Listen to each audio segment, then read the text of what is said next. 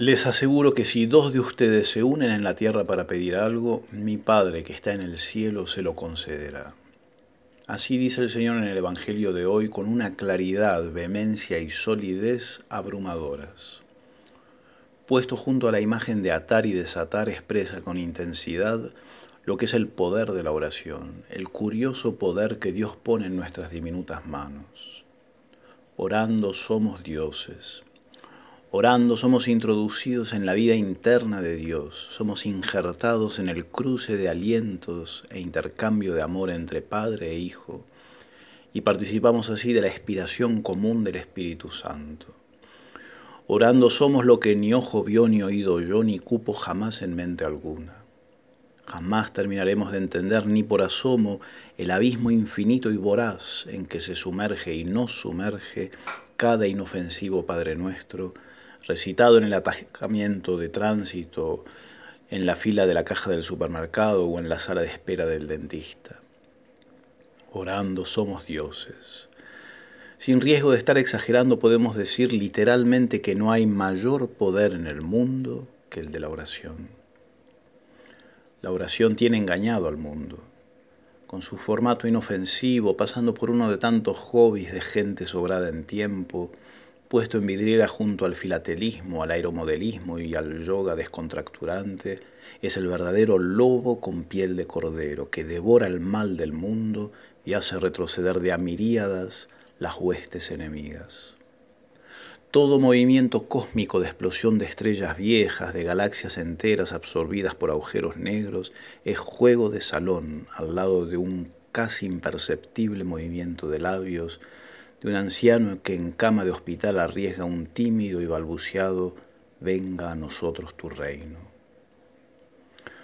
Orando con voz y voto en el Consejo Trinitario, Dios nos eleva, como decía Pascal, a la dignidad de causa de salvación y nos otorga un poderío de tal caudal que de tantos ceros que tiene el cheque ni nos molestamos en arrimarnos por ventanilla, para cobrarlo, pues nos parece simplemente un error de impresión. Presumimos que en ese y mi Padre nada os negará de cuanto pidan, de haber un error de redacción, de traducción y de interpretación. Y no, no lo hay.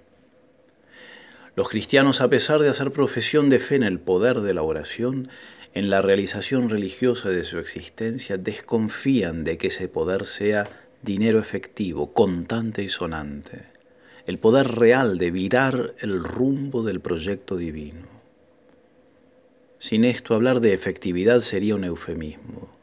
Sin injerencia genuina en los designios, la oración de súplica sería no más opio de pueblos. Como dice en un bello juego de lenguaje San Juan Clímaco, la oración, en la misma medida en que es conversación con Dios, es la conservación del mundo lo sostiene y secretamente lo alumbra. Lo cierto es que torcemos el brazo del Padre, como Abraham en Sodoma, como María en Caná.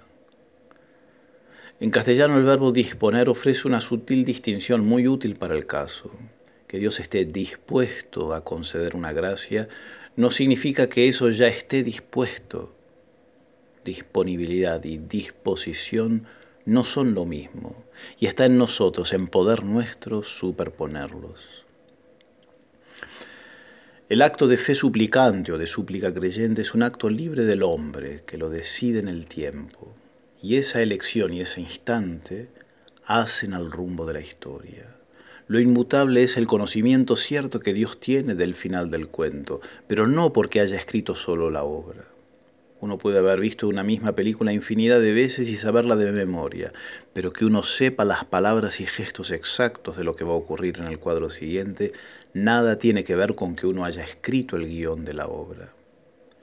Al mundo que creaste sin nosotros, Señor, no lo incorporarás a tu vida eterna por libérrima e inexplicable decisión tuya sin nosotros. Es ese el vertiginoso concurso de la criatura en el designio eterno.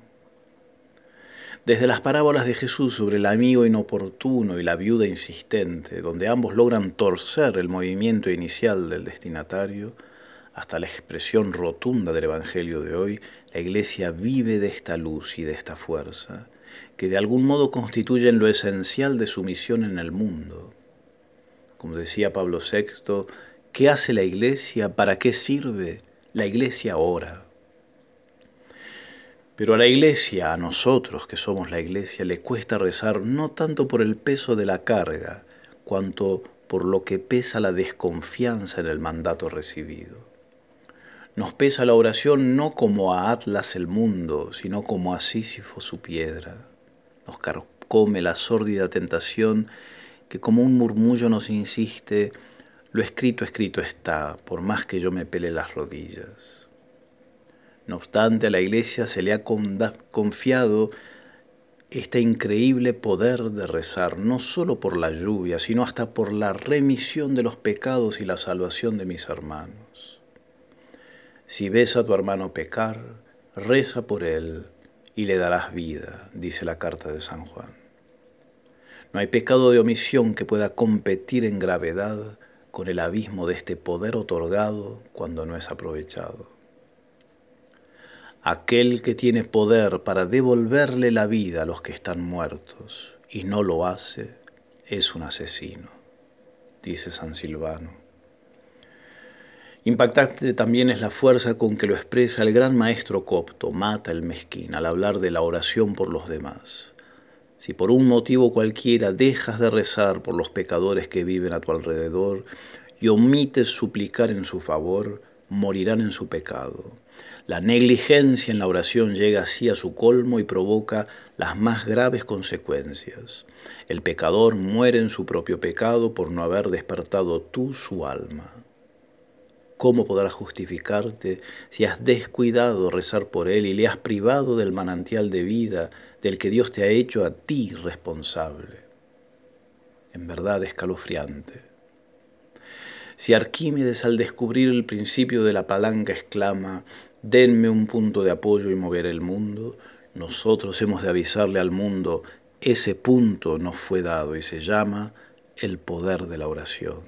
Y mueve no solo al mundo, sino al mismo Dios.